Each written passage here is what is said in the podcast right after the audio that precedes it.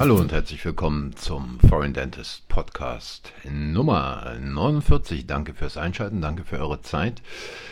Und es ist ja schon interessant, äh, wenn man mal die gesundheitspolitischen Dinge sich so anschaut.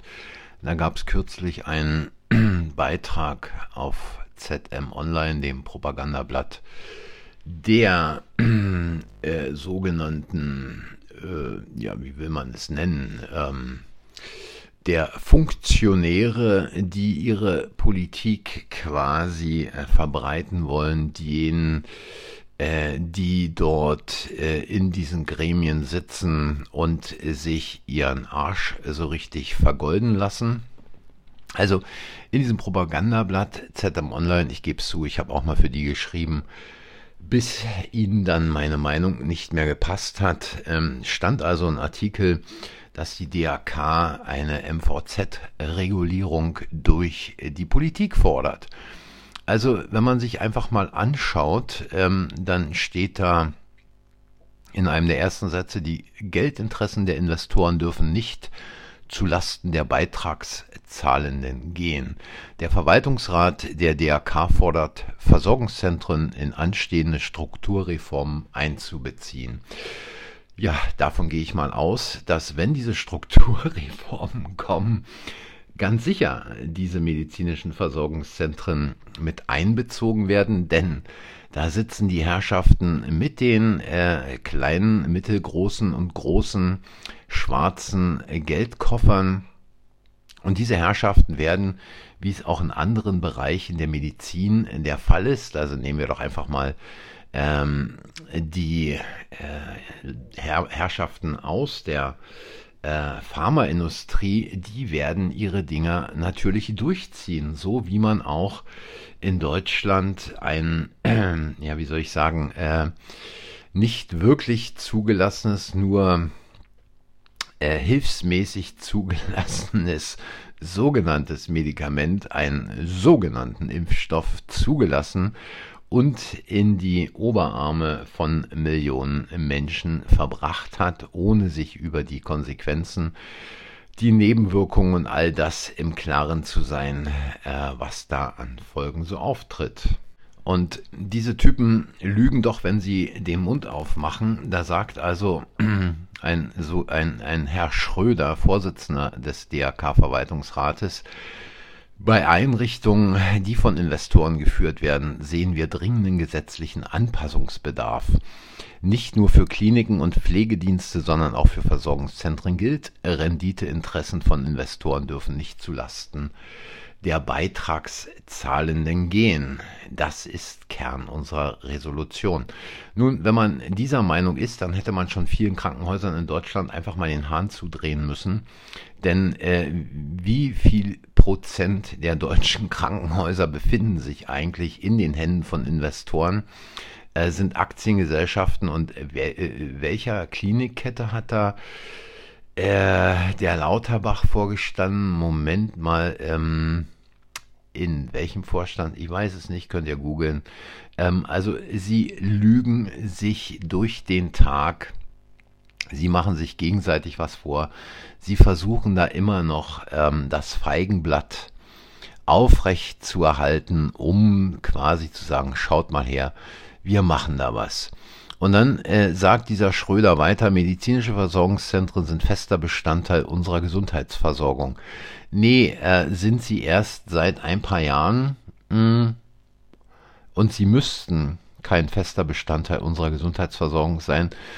Und im Gegenteil, äh, es sollte diese medizinischen Versorgungszentren überhaupt nicht geben, denn hinter medizinischen Versorgungszentren steht grundsätzlich in ich würde sagen 90 Prozent, ein Investor mit richtig viel Schotter. Ich habe äh, in einem Beitrag auch mal darüber berichtet, ähm, wie es in Großbritannien und England aussieht, wer da die Fäden in der Hand hält und wer dort ähm, Praxen, Zahnarztpraxen zusammenkauft, um quasi zu wachsen, zu wachsen, zu wachsen.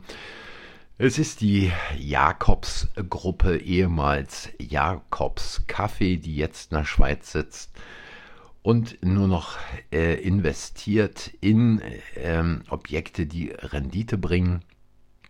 Und in England äh, kann man sich, nee, kann man sich nicht, aber ich kann es erzählen, mal diese Dinge anschauen, äh, wie es in den Praxen läuft, äh, die solch einer Kette gehören. Da ist ein äh, Durchlauf an Mitarbeiterinnen an der Tagesordnung. Da sind äh, Zahnärzte, die teilweise nicht mal äh, vernünftig einen Zahn ziehen können, ohne 50 Röntgenaufnahmen zu machen. Es ist wirklich schlimm, wenn man sich das anschaut. Und ähm, da ist es einfach so, äh, dass nur eins zählt, die Kohle am Ende. Die Kohle des am Ende des Tages, die Kohle am Ende der Woche, die Kohle am Ende des Monats. Und äh, es werden, und diese Diskussion gibt's ja mittlerweile auch, gerade in Deutschland, diese ganze Invisalign-Geschichte, wer darf eigentlich Invisalign beziehungsweise diese Art von Schienentherapie anbieten.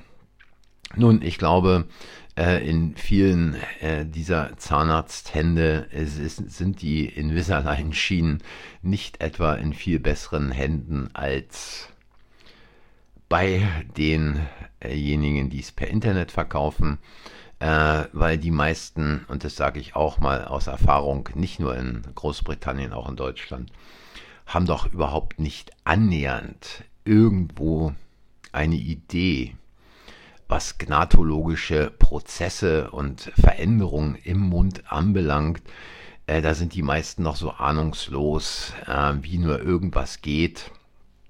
Und ich kenne nur ganz wenige Zahnärzte, die überhaupt in der Lage sind, mit einem Gesichtsbogen und den daraus resultierenden Anforderungen zu arbeiten, die sich die Mühe machen, bei größeren Sanierungen oder auch bei kleineren Sanierungen und wenn es manchmal nur ein, zwei Kronen sind, mit einem Gesichtsbogen zu arbeiten. Ja, ich höre schon wieder den Aufschrei. Aber aufschreien, äh, das tun jetzt hier nur Leute, die wirklich überhaupt völlig ahnungslos sind. Denn wenn ich jemanden habe mit irgendeiner Symptomatik im Kiefergelenk und dann eine Krone anfertige, ohne Gesichtsbogen, ohne die notwendigen Untersuchungen, äh, dann brauche ich gar nicht anzufangen. Ja, also dann könnt ihr gleich aufhören zu arbeiten, könnt es bleiben lassen, geht irgendwie, macht was anderes, aber äh, lasst es bleiben, einem Patienten eine Krone einzusetzen, weil die Schäden, die dann ohne Gesichtsbogen gesetzt werden oder ohne die Verwendung eines Gesichtsbogens gesetzt werden, die sind äh, in, in der Langzeitwirkung so immens, äh, das könnt ihr überhaupt nicht überblicken. Ja, das sage ich hier einfach mal so. Und äh, mir ist es auch egal, ob jetzt hier jemand abschaltet oder nicht mehr zuhört oder sagt, es geht gar nicht mehr, interessiert mich nicht. Wer ohne Gesichtsbogen arbeitet, bei den geringsten Veränderungen im Kiefergelenk, bei äh, geringsten gnatologischen Veränderungen, die schon vorhanden sind beim Patienten, ähm, der hat es nicht verstanden. Der hat den ganzen Beruf nicht verstanden. Aber zurück zu Herrn Schröder, der da also sagt, ihre Zahl, also die Zahl der medizinischen Versorgungszentren, wird auch noch zunehmen, da immer mehr Medizinabsolventen lieber als angestellte Ärztinnen und Ärzte arbeiten, als eine Praxis zu übernehmen oder zu gründen. Ja, hm. deswegen geht wahrscheinlich auch diesen Typen von der APO-Bank ein wenig ähm, das Hinterteil auf Grundeis und sie versuchen alles, um Leute quasi dazu zu bewegen, doch eine Praxis, die sie schon mal so äh, eingerichtet haben als Apobank, dann später zu übernehmen, nachdem man sie eine Weile geführt hat.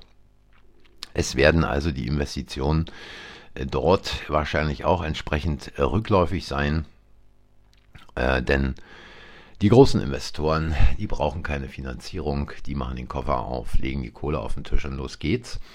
Und dann äh, sagt der Typ doch, wir brauchen diese Zentren, um eine qualitativ hochwertige, flächendeckende Gesundheitsversorgung äh, sicherzustellen. Also da muss ich sagen, der ist also so weit, äh, der ist wirklich so weit von der Front entfernt, wie es weiter nicht geht. Also medizinische Versorgungszentren mit qualitativ hochwertigen mit einer qualitativ hochwertigen Gesundheitsversorgung gleichzusetzen, ähm, ist ungefähr so, als ob man Uran mit Urin gleichsetzt. Denn, und das ist auch meine Erfahrung aus England, da geht es nicht um qualitativ hochwertige Versorgung. Qualitativ hochwertige Versorgung bedeutet nicht mehr als maximal fünf bis zehn Patienten pro Tag in der Praxis zu haben, sich wirklich ausgiebig um die zu kümmern ähm, und äh, wirklich dort äh, eine hochwertig, qualitativ hochwertige Behandlung durchzuführen. Und es geht einfach nicht in einem medizinischen Versorgungszentrum. Ähm, könnt ihr mich gerne einladen. Wenn ihr es anders macht, schaue ich mir an, gucke ich mir an und berichte dann noch drüber. Aber ich glaube kaum, dass sich da irgendjemand melden wird und sagen wird, hier, guck mal, wir machen hier so qualitativ hochwertig, ganz toll. Du musst dir mal angucken hier, was du da erzählst, alles Schwachsinn. Nee, nee, nee, nee, nee, dazu habe ich zu viel gesehen in der Zeit. Und dann äh, fährt also dieser Schröder fort, ähm, aber es fehlt hier ganz klar an gesetzlichen Vorgaben. Die Versorgungszentren müssen in die anstehenden Strukturreformen der Krankenhauslandschaft und der sektorenübergreifenden Versorgung einbezogen werden. Und eine Vorgabe sollte sein, dass mindestens drei Fachrichtungen in einem Zentrum vertreten sein müssten. Denn sonst, ähm, nur so kann man also einer Rosinenpickerei entgegenwirken. Und vorher hat er sich dazu noch ausgelassen, dass also besonders hohe Umsätze in der Radiologie oder in der Augenheilkunde erzielt werden.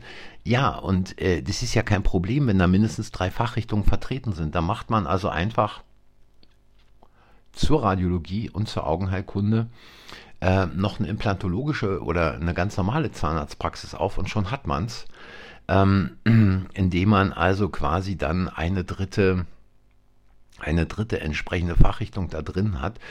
Und ich weiß nicht, ob ich schon äh, äh, im letzten Podcast, ich habe ihn mir nicht nochmal angehört, äh, erwähnt habe. Ähm, es ist ja nicht nur so, dass mittlerweile Investoren äh, Augenheilkunde-Praxen aufkaufen, sondern ja genauso in gleichem Maße Zahnarztpraxen versuchen aufzukaufen.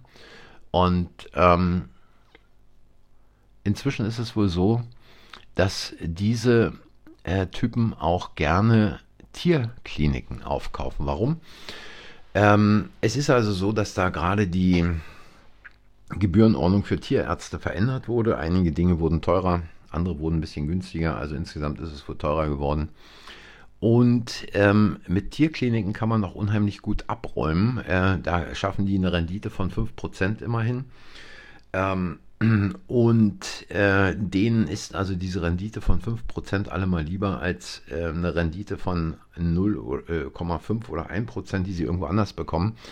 Und natürlich haben sie da mit diesen Tierkliniken auch die Möglichkeit, ihre eigenen Produkte cross zu sellen. Also quasi ähm, es sind wohl hauptsächlich ähm, Mars und Nestlé, die diese Tierkliniken im Augenblick kaufen. Und wenn man dann natürlich noch schön Tiernahrung und dieses ganze Tralala ringsherum anbieten kann, dann lohnt sich so eine Investition und wir kommen nie wieder, wir kommen nie wieder dahin zurück, ähm, wo wir mal waren, dass wir Einzelpraxen haben, wo quasi der Inhaber sich noch für seine Patienten, egal ob es jetzt Menschen oder Tiere sind, eingesetzt hat. Und im Rahmen dieser äh, Geschichte mit dem Aufkauf der Tierarztpraxen ist es wohl so, dass die bisherigen Tierärzte, die also kenne mich da nicht so hundertprozentig aus, aber die haben also auch eine Gebührenordnung mit Steigerungsfaktoren, dass die wohl eher am unteren Rand dieser Steigerungsfaktoren agieren, weil ihnen die Tiere wichtig sind, weil sie ihren Beruf lieben und so weiter. Während also äh, die Kollegen, die dann in der Kette arbeiten, grundsätzlich am oberen Rand arbeiten und viele Leute, die da mit ihren Tieren hinkommen, fühlen sich so ein bisschen äh, wie im Massenbetrieb. Ja, so kann es gehen und ähm, wir entfernen uns eigentlich immer mehr von dem, was unseren Beruf ausmacht, also Zeit für den Patienten zu haben, sich um den Patienten zu kümmern, äh, die Dinge wieder so herzustellen, wie sie eigentlich mal vor einer Erkrankung waren. Und mit Erkrankung meine ich jetzt also auch durchaus ähm, eine Karies oder einen zerstörten Zahn oder irgendwelche äh, Erkrankungen, äh, im Bereich des Kiefergelenks hervorgerufen durch äh, irgendwelche wild gesetzten Kronen und irgendwie wild in den Mund eingebrachte äh, Füllungen, ohne dass da irgendwas großartig kontrolliert bzw. wirklich so gemacht werden soll, äh, wurde, wie es soll. Und äh, es ist schon ein Trauerspiel. Aber äh, wie dem auch sei, ähm, so sind die Zeiten und ähm, man kann alle nur, man kann alle nur bedauern, die dann später mal im Hamsterrad einer solchen äh, Klinik, eines solchen äh, medizinischen Versorgungszentrums aufwachen in der Hoffnung, dass sie eine vernünftige Work-Life-Balance haben. In diesem Sinne, meine Lieben, auch wenn es den einen oder anderen heute ein wenig aufgebracht hat, es war mir ein Vergnügen und ich sage danke fürs Zuhören. Wie immer, Kritiken, Anregungen, Meinungen oder was auch immer, gern als Sprachnachricht. Ähm, den Link dazu findet ihr unten in der Beschreibung. Und äh, ja, mal gucken, wie ich nächste Woche Zeit finde. Dann gibt es nächste Woche wieder einen Podcast hier Foreign Dentist. Ansonsten spätestens in 14 Tagen. Bis dahin macht's gut und kommt gut in den September. Nee, in, in den Oktober. Also, tschüss, bis zum nächsten Mal.